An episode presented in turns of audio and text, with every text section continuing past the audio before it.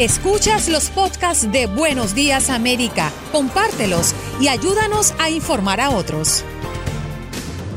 Vámonos con nuestro próximo invitado. Se trata de Jimmy Piedraíta, creador de una iniciativa que tiene que ver con los dueños de pequeñas empresas para poder ayudarse a sobrevivir en esta crisis del coronavirus.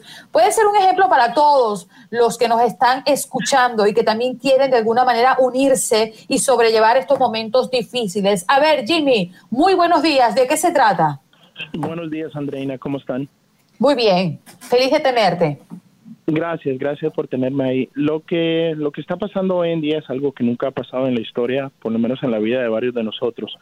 Y lo que estamos pasando son los momentos más difíciles para los restaurantes y la gente de la industria de los restaurantes, los meseros, los cocineros, todos ellos quedaron de un día para otro, la vida se le cambió y los ingresos desaparecieron. Entonces, lo que hicimos con varios restaurantes es los nos unimos a ver cómo podemos ayudarnos entre todos. Y a, y a través de una iniciativa así de amor, eh, hicimos un video, después hicimos otro video y estamos tratando de, pedirle al público que no se le olvide de los restaurantes, los negocios que siempre han estado ahí para servirle. Yo sé que estos momentos son momentos donde mucha gente está muy preocupado de qué va a pasar mañana, si vamos a estar como Italia, como España, eh, si, si, si, si esto va a durar semanas, meses. Entonces, cuando uno no sabe lo que viene, uno se, se preocupa mucho. Pero también durante estos momentos hay gente y las vidas y los ingresos de gente que, que están afectados muchísimos, en particular los, del, los de la industria de servicio, servicio como restaurantes. Así es, eh, Jimmy. Si, si Andreina y usted me lo permiten, quisiera leerles un pedacito muy pequeño de un artículo de la página de Univisión Noticias escrito por Patricia Vélez Santiago. Dice, mesas vacías, sillas apiladas, sartenes colgados, carteles que anuncian el cierre. Eso es lo que las imágenes reflejan en los restaurantes a lo largo y ancho de Estados Unidos. El sector, el segundo mayor empleador privado del país, con 15.6 millones de trabajadores, sería por lejos el más afectado por la crisis del coronavirus. Jimmy, ¿qué decirle a estos 15 millones de personas que en Estados Unidos trabajan en restaurantes? Muchísimos de ellos eh, no tienen documentos, un estatus legal migratorio en este país y están enfrentando momentos de crisis. ¿Cómo llevarlos a que mantengan la esperanza? Bueno, en este momento, como te dije, entre estos grupos, estos restaurantes aquí, nosotros nos hemos unido, estamos ofreciendo eh, comida a los empleados y a las familias de los empleados que, que no tienen recursos.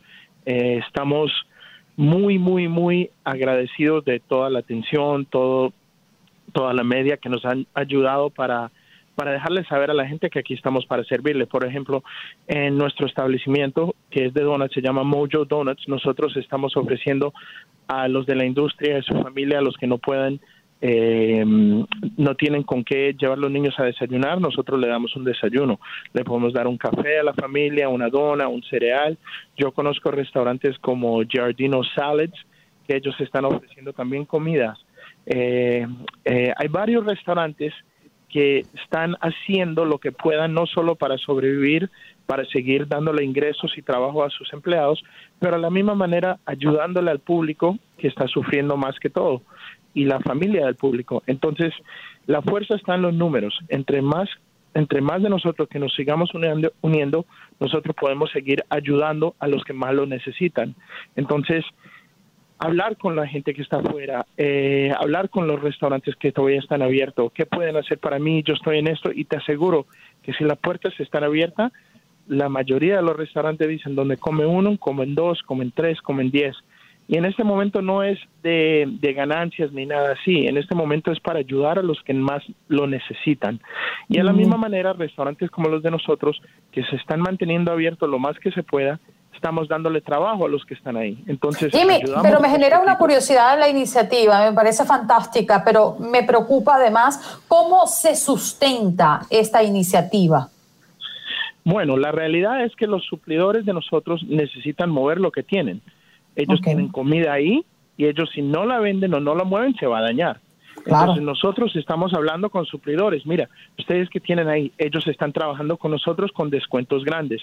Nos dan descuentos grandes en los productos, nos dan tiempo para pagar las facturas y esa comida, en vez que se pierda, la usamos para lo que lo necesitan. Hay un restaurante en Coral Gables que se llama Threefold Café, que básicamente ellos están ahora ayudando y se volvieron en vez de más que un restaurante, es como un supermercado.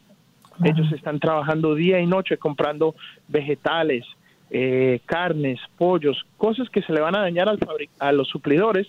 Y él dice, bueno, ven aquí, nosotros lo estamos recibiendo a un costo muy bajo y se lo damos al público.